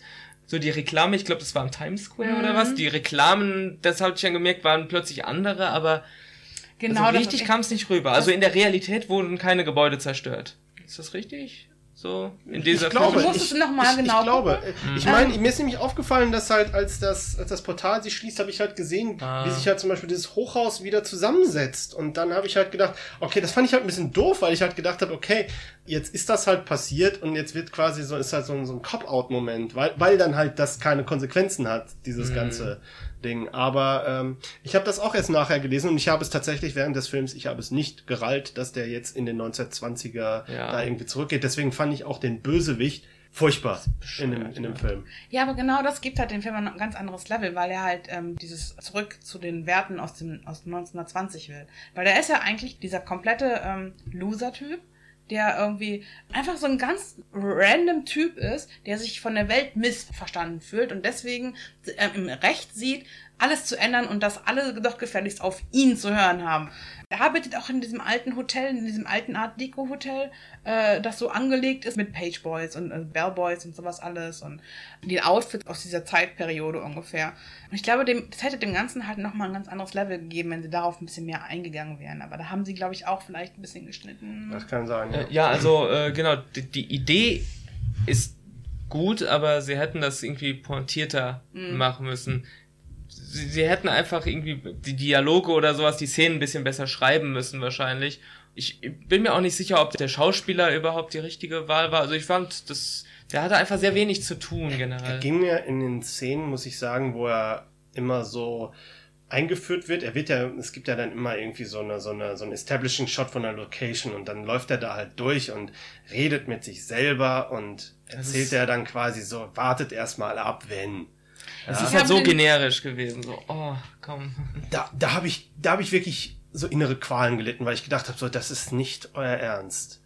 Und, und dann, mir gefiel halt auch nicht dieser Umstand, dass er halt diese Technik einsetzt, um die Geister hervorzurufen. Fand ich halt auch doof. Aber, Aber schaut euch doch mal an, wie unglaublich komplex die Ghostbusters-Charaktere sind und wie unglaublich unstereotypisch jede einzelne Frau von diesen Dingen ist. Und mhm. dann hast du diesen Typen, diesen Bösewicht, der einfach jedes Klischee darstellt. Dieser, der einfach komplett ähm, so, so, so, so, der hätte nur noch, nur noch so einen Schnurrbart haben müssen, der die ganze Zeit immer so zwischen den Fingern hin und her dreht. Mhm. Das hätte noch gefehlt. Also ich habe den Bösewicht halt schon verstanden. Ich habe auch verstanden, was sie mir damit ausdrücken wollten. Ich, ich fand es halt schon ein bisschen clever muss ich sagen. Mir ging der halt auch komplett am Arsch vorbei, weil der war auch wirklich nicht wichtig. Mhm. Es war eigentlich nur wichtig, dass es irgendjemanden gibt, der halt quasi diese Geister hervorruft, die nachher von den Mädels bekämpft werden können. Mehr musste der nicht sein. Und ähm, ich finde, der hat, das haben sie echt gut gemacht, indem sie halt mit so Klischees gespielt haben, indem sie ihnen halt dieses toxisch männliche gegeben haben, dieses ihr, ihr guckt immer nur runter auf mich, das geht nicht. Ihr müsst gefälligst sehen, was ich für ein toller Hecht bin und ihr werdet alle nochmal äh, sehen, wie ich doch eigentlich alles in der äh, Welt verändern kann, wenn ich nur will. Und äh, ich fand es schon ganz nett, muss ich sagen. Ja, aber er hatte, mich kam, kam die Idee von dem rüber. Ich meine, klar, wie gesagt, das war, äh, der war super klischeehaft, aber ich habe verstanden, warum sie das gemacht haben. Ich finde, sie hat es besser. Also, wie gesagt, die Idee ganz nett, aber, oder sogar gut, aber äh, sie haben es nicht, nicht clever genug gemacht für mich. Ja, ich frage mich auch, wenn das halt tatsächlich dieser ganze Unterplot ist von dem Ding, ob sie sich das nicht getraut haben, weil gerade Mhm. gerade wegen der Kontroverse, weil vielleicht haben sie das auch wirklich unterschätzt. Also man hat ja das Gefühl, dass, dass der Film ja auch so so ein bisschen parodiert. Also es gibt YouTube-Kommentare. Genau. so, ne? Und ich frage mich halt, sind das Szenen, die sie vielleicht nachher eingebaut haben, nachdem sie, nachdem das quasi schon so down the rabbit hole ging? Oder ob es halt Teil des Ursprungsscripts ist. Ich glaube, das ist eine sehr interessante. Ja. Ich glaube, Weil- das mussten die gar nicht eigentlich. Also ich glaube, dass das, dass das tatsächlich ähm, Teil des Ursprungsplot ist. Einfach, ähm, weil, wenn man so weiß, wie es ist als Frau im Internet, dann äh, kriegt man immer Hate-Kommentare. Da Ja. muss man nicht für einen Ghostbusters-Film machen. Und äh, das ist einfach so, ein- so ein realistisches Ding. Wenn, wenn ich so ein Film, wenn ich so ein Video auf YouTube stellen würde, äh, hätte ich bestimmt auch 2000 äh, Hater, die sagen, äh, guck mal hier die Geister-Uschi. Es ist einfach. Geister-Uschi. ja. Äh, Ich weiß auch nicht, was, ähm, was die Übersetzung war, aber egal.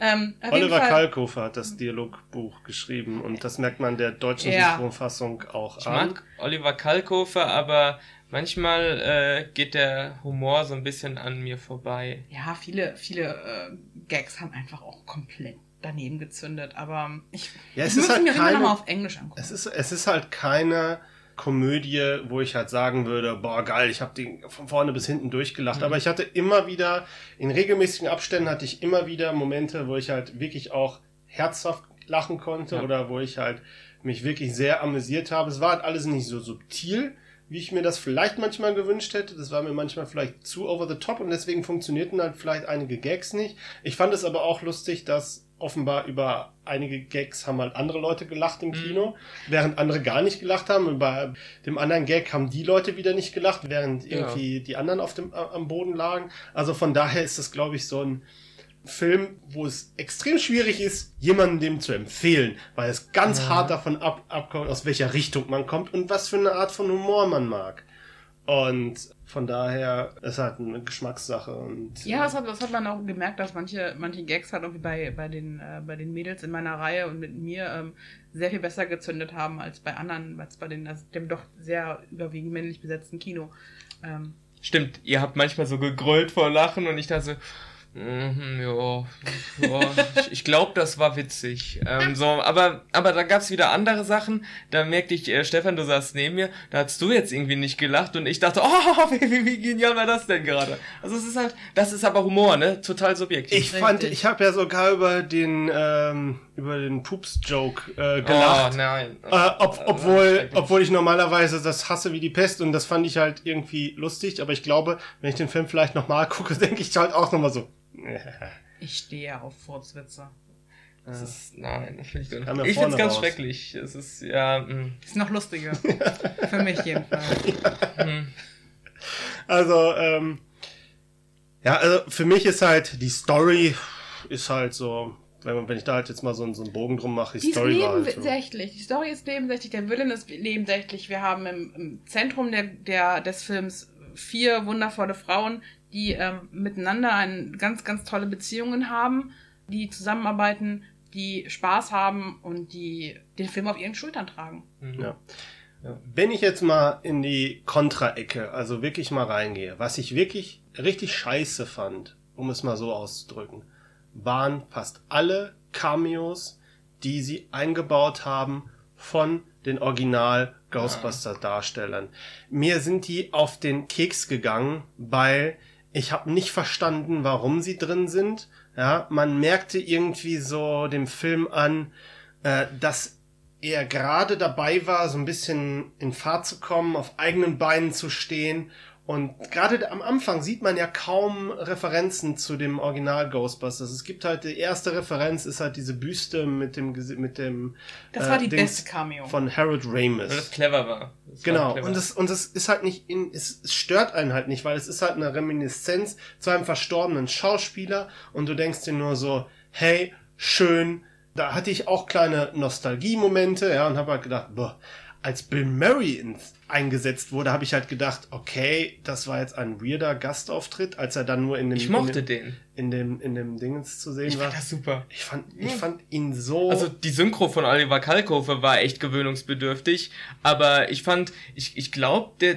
der wirkte halt, keine Ahnung, das war irgendwie schon wieder so seltsam, dass, dass mir das schon wieder gefiel. Mir, mir, mir kam das einfach so vor, als ob wir, als ob in den Skript einfach jetzt eine Szene reingeschrieben werden musste, wo halt Bill Murray drin mitspielen Mhm. sollte.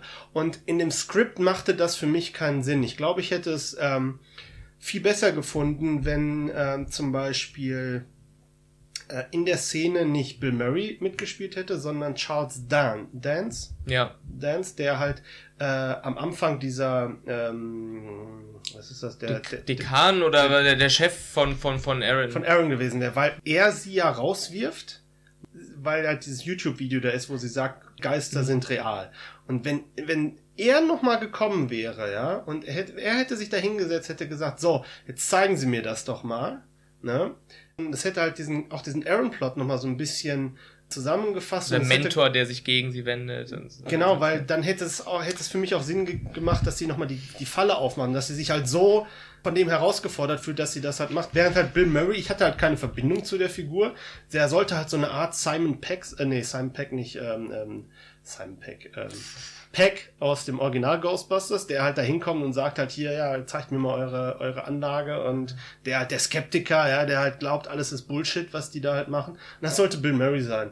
Aber ich hatte das Gefühl, Bill Murray hatte überhaupt keinen Bock auf den Auftritt. Also ich glaube, äh, wenn ich das richtig in Erinnerung habe, gab es halt auch ja diesen, dieses große Sony Leak E-Mail-Gedöns, wo halt rausgekommen ist, dass halt Bill Murray quasi wirklich vertraglich dazu gezwungen war, diesen Auftritt zu machen, wo ich halt auch nicht weiß, wie das halt war. Ich habe das halt auch nur, ich habe auch nur Artikel gelesen. Es- Aber das so kam es halt für mich rüber. Ich war Ja. halt völlig aus dem Film raus. Keine Ahnung, also ich hatte früher mal irgendwie gehört, dass, dass Bill Murray eigentlich mittlerweile solch, solche Freiheiten hat, dass er eigentlich an gar keine Verträge mehr so gebunden ist. Deshalb finde ich das ein bisschen überraschend, dass du das sagst. Aber äh, das, äh, des, deswegen zweifle ich da halt auch immer so ein bisschen dran, ob das jetzt halt stimmt, weil Mhm. halt in diesem Zuge von diesem, von dieser riesengroßen Leak-Aktion, wo ist halt sehr viel rausgekommen und da, da ist halt natürlich auch sehr viel erzählt worden, wo ich halt auch Ja. nicht genau weiß, stimmt das denn jetzt tatsächlich.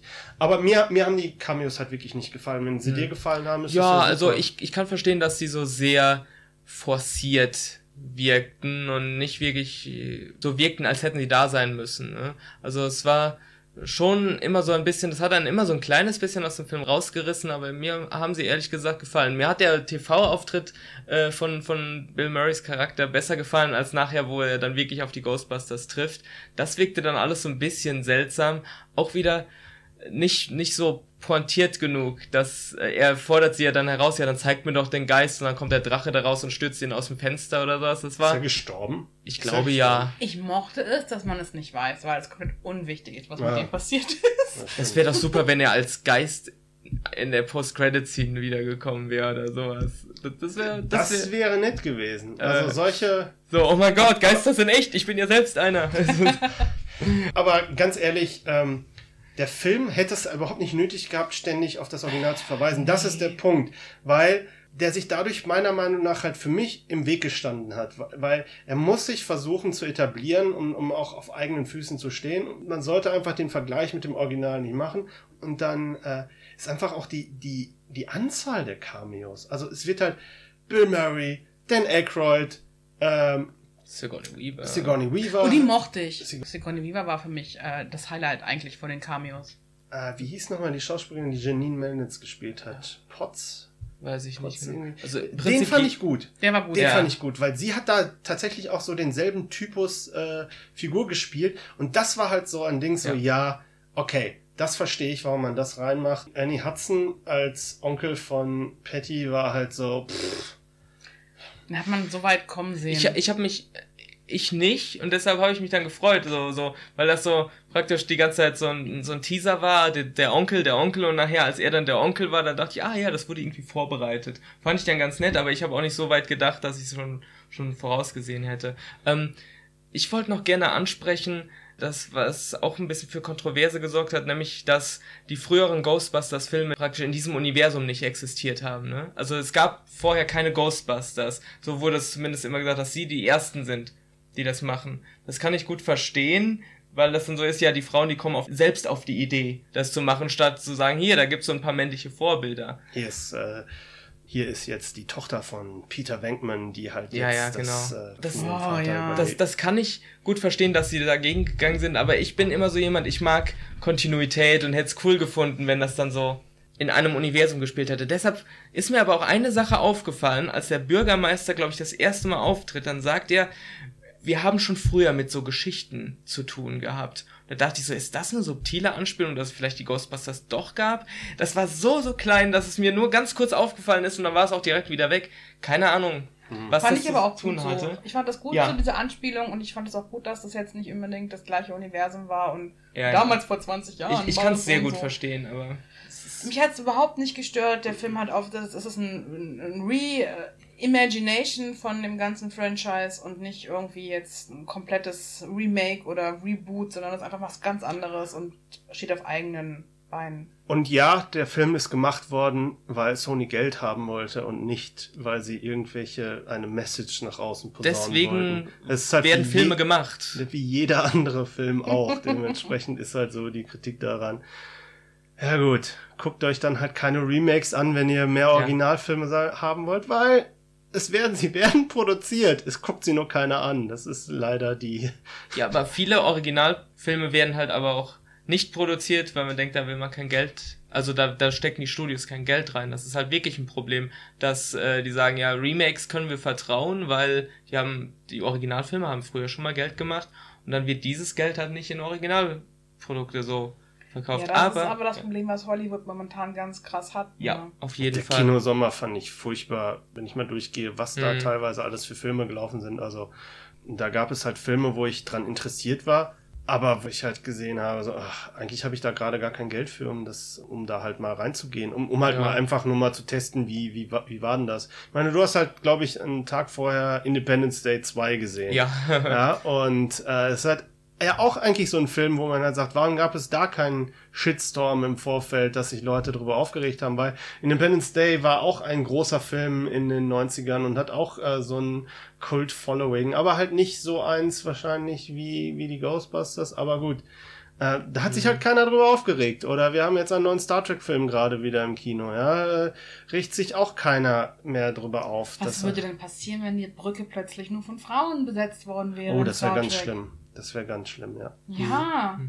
Wobei ich sagen muss, dass der neue Film jetzt tatsächlich mal äh, darauf geachtet hat, dass sie äh, doch einen diversen Cast auch äh, Das sagst du. Das glaube ich dir nicht, bevor ich ihn selber gesehen habe. ja, ja, ja. Ich weiß nicht, ob er den Bechteltest besteht. Oh, oh, ganz wichtig, der Aber- Ghostbusters-Film hätte übrigens einen gegenderswappten Bechteltest nicht bestanden. Es gibt keine zwei Männer, die miteinander reden, die über was anderes reden als eine Frau. Nee, also nicht, dass es mir aufgefallen wäre. Ja. Ja. Vielleicht könnte man am Anfang noch diesen ähm, Museumsguide sehen, der halt anderen Die Leuten. Typen wurden aber nicht gecredited. Äh, und außerdem ist, äh, sprechen sie ja über den weiblichen Geist. Ah, das stimmt. Ja, ja, ja. Also das finde ich allerdings, was Trisha gerade sagt, schon wieder ziemlich cool. Einfach, dass man Ja. mal sagt so, scheiß doch drauf, ne? Das, das, Ich so funktionieren sowas. Filme nun mal, dass, dass kaum Frauen äh, zusammensitzen, die eine Unterhaltung haben über etwas anderes als ein Mann, dass man einfach das mal komplett auf den Kopf Ja. dreht. Ich- Fand ich super. Ja. Da fühle ich mich auch als Mann nicht diskriminiert, weil ich Ja. nun mal in einer sehr privilegierten Lage sonst bin und sowas. Deshalb denke ich, man kann sich ruhig über mich lustig machen. Ist mir völlig egal. Ja, ich ich- finde deswegen auch find ich diese, super. ich, ich finde daher auch das immer sehr knuffig, wenn ich dann halt sehe, äh, wie sich halt jetzt Leute teilweise dann in den Reviews darüber aufregen, dass ja dann halt alle Männer so doof sind in dem Film und die denken halt so, ja, Äh, Male Tears. Aber Ja. man ist halt so konditioniert, dass man es, das ist ganz schlimm, dass man mittlerweile alles einfach, oder dass man schon seit Jahrzehnten akzeptiert, dass Frauen so dumm dargestellt werden und das dann total seltsam findet, wenn ein Mann doof dargestellt wird, so. In einem Film, wo Frauen dann die Hauptrolle spielen. Ja, das ist dann halt. Also ich so. fühle mich schon sehr äh, benachteiligt. Das ich, tut mir leid. Ja. Keine Angst, in den 18.000 Filmen, die sonst rauskommen, wirst du wieder repräsentiert. Nochmal Glück gehabt. Ach ja. Ja. Um halt vielleicht einfach jetzt mal auch zum, zum Schluss zu kommen, um den Bogen zu schlagen. Also, ich finde, Ghostbusters ist nicht das Ende der Welt. Ja? Jeder Mann kann beruhigt schlafen gehen und wer sich darüber aufregen muss, sollte es vielleicht einfach nur in sein Kissen brabbeln und eigentlich äh, anderen Leuten nicht damit auf, den, auf die Nerven gehen, weil dieser Film ist eigentlich so harmlos, so mhm. einfach nur so ein, so ein Spaßfilm, der halt Leuten gefallen wird und Leuten nicht gefallen wird. Wie das halt bei allen anderen Filmen auch ist. Es wird nicht der Film sein, der halt universell als das Nonplusultra des Kinos angesehen wird. Ich fand ihn halt durchschnittlich. Ich ja. hatte zwei Stunden sehr viel Spaß damit. Ich fand auch zum Beispiel dieses 3D, was sie eingesetzt haben, fand ich super. Sie, sie haben halt diesen, diesen Effekt, wo sie halt das oben und unten am Bild so ein bisschen was weggenommen haben, so dass man halt einen schwarzen Balken hat, wo dann halt ab und zu mal immer die irgendwelche Protonenstrahler rauskommen genau. oder Geister darüber äh, gehen und fand diesen Effekt fand ich sehr interessant. Fand ich ja. sehr nett, weil das ist einfach mal etwas, wo man, wo ich halt sage, okay, ihr macht Spectacle und macht 3D, dann macht es halt auch so, dass mhm. man halt auch denkt, hey, da habt ihr euch irgendwas einfallen lassen. Ob das jetzt halt nötig ist oder nicht, ist mir eigentlich völlig, äh, völlig egal. Mhm. Aber ich mochte den Film, der hat seine Schwächen, die Story fand ich nicht so, nicht so toll, ich mochte die Charaktere und meine Kindheit ist noch da. Ich kann den Original Ghostbusters immer dann gucken, wenn ich möchte. Und der Film hat Ghostbusters nicht äh, ruiniert, wie zum Beispiel Ghostbusters 2, mhm. Extreme Ghostbusters. Wir hatten schon so viele Neuinterpretationen von Ghostbusters, dass es eigentlich überhaupt nicht wert ist, diesen Film so dermaßen äh, runterzumachen. Wer halt keinen Bock hat auf Remakes, soll ihn halt nicht gucken. Fertig. Aber er soll auch nicht die Schuld an, daran an den Frauen geben. Das ist auch wieder wahr. Wenn wirklich das euer Problem ist, dann solltet ihr euch vielleicht mal Gedanken machen über euer eigenes Frauenbild. Ja. Ja. ja. Also mir hat der Film auch besser gefallen, als ich äh, erwartet habe. Gerade weil ich einfach äh, jetzt ja ein bisschen besorgt war, weil es halt wieder ein Remake ist, so äh, eins von, von vielen. Ähm, und äh, ob der praktisch auch die, diese Versprechen äh, einhalten konnte, dass es halt so ein All-Female-Cast ist und äh, das dann auch wirklich, die denen auch wirklich genug zu tun geben. Weil es ja immerhin auch noch männliche äh, Studiobosse sind und männliche Regisseure und sowas. Ähm, aber mir hat er dann gut gefallen. Ich sehe es sehr ähnlich wie, wie Stefan. So äh, ist jetzt nicht, das ist jetzt weder eine Riesenkatastrophe noch ein Oscar-Anwärter. So, also nichts Großartiges, nichts ähm, ja, irgendwie äh, Schlimmes. Es, es gab viele Gags, die ich großartig fand und auch Charaktere wie zum Beispiel Holzman, die, die ich super fand, wo ich mit Sicherheit sagen werde, das war eine meiner Lieblingscharaktere äh, des Kinojahrs, äh, weil die einfach so viel Spaß gemacht hat, auch wenn sie jetzt nicht so wirklich dreidimensional vielleicht waren. Ähm, es gab aber dann auch wieder Momente, wo ich dachte, so, ah, das ist jetzt nicht so doll, aber nichts, was mich wirklich so beleidigt hätte in meiner Intelligenz oder was weiß ich. auch das äh, Design des Films so, der, der Look, der hat mir eigentlich gut gefallen. Äh, auch besser als ich dachte. Also die Geister sahen größtenteils ganz cool aus irgendwie, auch mit den neuen Effekten so gemacht. Manchmal wirkten, keine Ahnung, so, so Sachen wie dieses Design von dem Drachen und so, da merkt man halt so, ja, das ist halt so so mehr oder weniger typisches heutiges CGI-Design, aber nichts, auch wieder nichts, was ich jetzt so bescheuert fand. Außer vielleicht dieses Monster Ghostbusters Logo am Ende, wo ich so dachte, ah, das ist. Das mochte ich total gerne. Ja? Ich habe nämlich früher bei den anderen Filmen immer als Kind gedacht, dieses Ghostbuster-Logo, Ghost-Ding sie. Mhm. Warum kommt das in den Filmen eigentlich nicht Ja, das vor? fand ich super, aber am Ende, wo er dann Fangzähne hatte und sowas, das sah halt alles so ein bisschen Genau, aber jetzt auch nichts, was mich, äh, worüber ich mich aufgeregt hätte. Also wie du gerade angesprochen hast, so bei Independence Day Resurgence gab es viel öfter so Stellen, wo ich so dachte, das ist so doof. So. Und mhm. im Endeffekt ist es einfach ein netter Sommer-Blockbuster, von dem ich auch hoffe, dass er erfolgreich ist am Box Office, weil ich finde, das ist doch wichtig. Hat auf jeden Fall am Eröffnungswochenende schon mehr Geld eingenommen als das Eröffnungswochenende von Independence Day. Hm. Und das ja. glaube ich auch für ein Paul Feig Movie äh, das größte Startergebnis was er bisher hatte. Ja, das ist natürlich eine große Marke, ne? Ja. deshalb ist das jetzt Äh. nicht so überraschend, aber das ist ja natürlich, was Trisha sagt, sehr cool. Äh, Man muss halt, man muss halt noch äh, aufpassen. Also zu dem Zeitpunkt, wo ihr den Podcast jetzt hören werdet, werden, werden die Zahlen ähm, wahrscheinlich noch deutlich genauer sein, weil wir sind halt jetzt gerade mal eine Woche von US-Start entfernt, wo wir diesen aufnehmen und bis er halt in Deutschland kommt, sind halt jetzt noch mal, ist halt noch mal eine, eine kleine Zeit. Und äh, da wird man halt sehen, was er halt im Endeffekt eingespielt hat, weil er läuft auch nicht in China, was halt dem Film durchaus ein Problem bereiten kann, weil China halt wegen ähm, Aberglauben und Hokuspokus irgendwie da halt Ah, okay. irgendwie denen keine Freigabe gegeben hat. Und gerade vielen Filmen heutzutage rettet der chinesische Markt noch so ein bisschen den, den Hintern. Mhm. Und ähm, der Film muss halt schon noch eine Menge einspielen, um halt, Erfolg, um halt wirklich erfolgreich zu sein. Aber ich, ich würde als Sony einfach sagen, ich mache jetzt den zweiten Teil. Ist mir egal, wie viel Mhm. Geld der einspielt, weil dieses ganze Dings im Vorfeld, das ist es einfach nicht wert. Und wenn halt die Leute schon mal kennen, worum es geht, dann können wir die vielleicht auch beim zweiten vielleicht besser abholen. Ja, das war halt auch das, was ich äh, mir dachte, als ich den äh, Kinosaal verlassen habe, dass ich mit diesen äh, total tollen, interessanten Charakteren einfach gerne einen zweiten Teil sehen würde. Vielleicht mit einer besseren Story und sowas. Und da glaube ich, da könnte ein richtig, richtig guter Film raus werden. Also Sequel, äh, ich, ich, ich freue mich drauf. Ich hoffe nur, dass sie nicht das Sequel-Story machen, die sie angekündigt haben, weil das war mir halt zu. Ähm, jetzt kommt halt Suhl.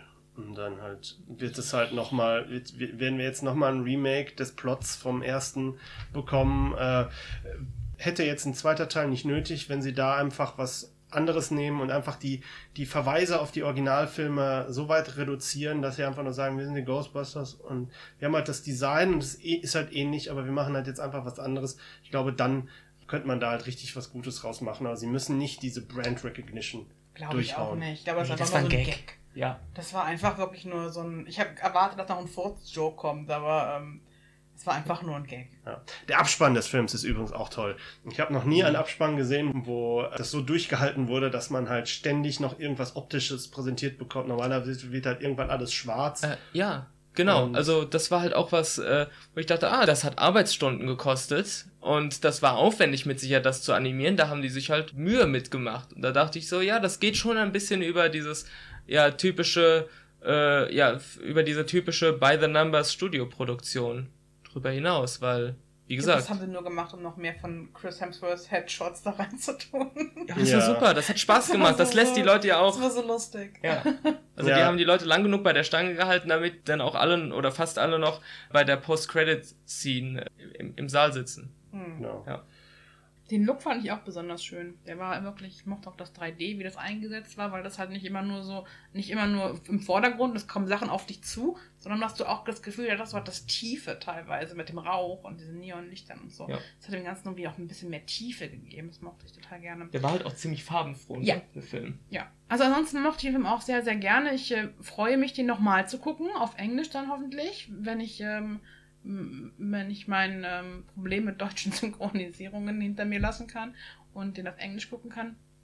Und ähm, ansonsten kann ich ihn wirklich nur jedem ans Herz legen und ähm, wie gesagt, wenn ihr wirklich Probleme damit habt, dass es Frauen sind, dann liegt das Problem nicht bei den Frauen, sondern bei Ja. Ich würde mal sagen, ähm, wir haben jetzt genug geredet über den neuen Ghostbusters-Film. Wenn ihr euch ihn angucken wollt, er läuft im Kino. Ich hoffe, ihr habt ihn schon angeguckt. Ansonsten seid ihr jetzt mega gespoilert worden. Wupp, wupp, wupp. Äh, aber ähm, ich glaube, selbst wenn ihr mega gespoilert worden seid von uns, glaube ich, ähm, haben wir trotzdem die Gags nicht äh, alle vorweggenommen. Und ich glaube, ihr könnt immer noch eine lustige Zeit im Kino haben. Ihr müsst das selber entscheiden, ob euch das wert ist, den Film im Kino zu gucken. Das kann euch keiner abnehmen. Und der Film ist lustiger als die Trailer. Ist auf jeden Fall lustiger als alle YouTube-Kommentare zu dem Film. Das Richtig. stimmt. Das stimmt. Und habt Spaß mit dem Film oder auch nicht. Uns ist es egal. Wir hatten Spaß. Und äh, ich hoffe, dass wenn die Fortsetzung ins Kino kommt, dass dann weniger Bohai drum gemacht wird und dass die Schauspieler Ja. nicht von irgendwelchen Hetzkampagnen auf Twitter gepiesackt werden und dass auch die Reviewer nicht durch organisiertes Downvoting ähm, auf äh, YouTube belästigt werden, was ich auch ein sehr, sehr furchtbare Sache halten. Also die ganzen Bewertungen, die online sind, die ganzen Durchschnittswertungen mit Zahlen, die könnt ihr alle vergessen. Wer halt glaubt, dass die irgendwas gerade für den Film aussagen, es ist nicht so, weil es gibt so viele Fake-Reviews im Umlauf. Äh, dementsprechend hört euch lieber an, was eure Freunde sagen, die den Film gesehen Ja, haben. auf jeden und, Fall. Äh, geht dann halt ins Kino. Okay, ich sag dann mal ähm, Tschüss, ich bin der Stefan. Ich bin der Yannick. Und ich bin Trisha.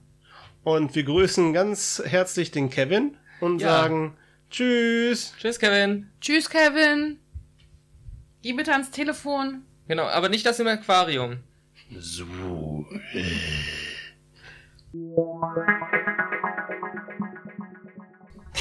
Ich möchte auch übrigens kein Bild haben, ein Gemälde haben, was im zweiten Teil dann der Böse ist. Oh, das ist schrecklich. Ich bin Vigo, die Geißel der Karpaten, das Vielleicht- Leiden von Moldawien. Vielleicht wird das nächste, der nächste wird dann einfach so ein GIF oder so. das wäre gut. Also, so, ein, nein! So ein, so ein Reddit-Thread. Uh, ein, Leben, ein, ein, ein lebendig gewordener Reddit-Thread. Oh Ja, und dann so ein großer Troll, der die ganze Zeit irgendwie mit so, ähm, mit so, in so, in so Reddit-Sprache spricht. Ach, äh, das, meinst, du dann, meinst du, dann gibt es auch einen großen ähm, Crossover mit dem Emoji-Film? Ach, Ach, ich hab vergessen, dass es einen Emoji-Film geben wird. Ja. Wo ist unsere Gesellschaft eigentlich gelandet? Dass wir einen Ghostbusters-Film mit Frauen niedermachen und einen Film über Emojis produzieren. Kommt der vor oder nach dem Tetris-Film? Weiß ich nicht. Cats Ja. and Dogs living together. Mass Mass Hysteria! Hysteria! Tschüss. Ciao.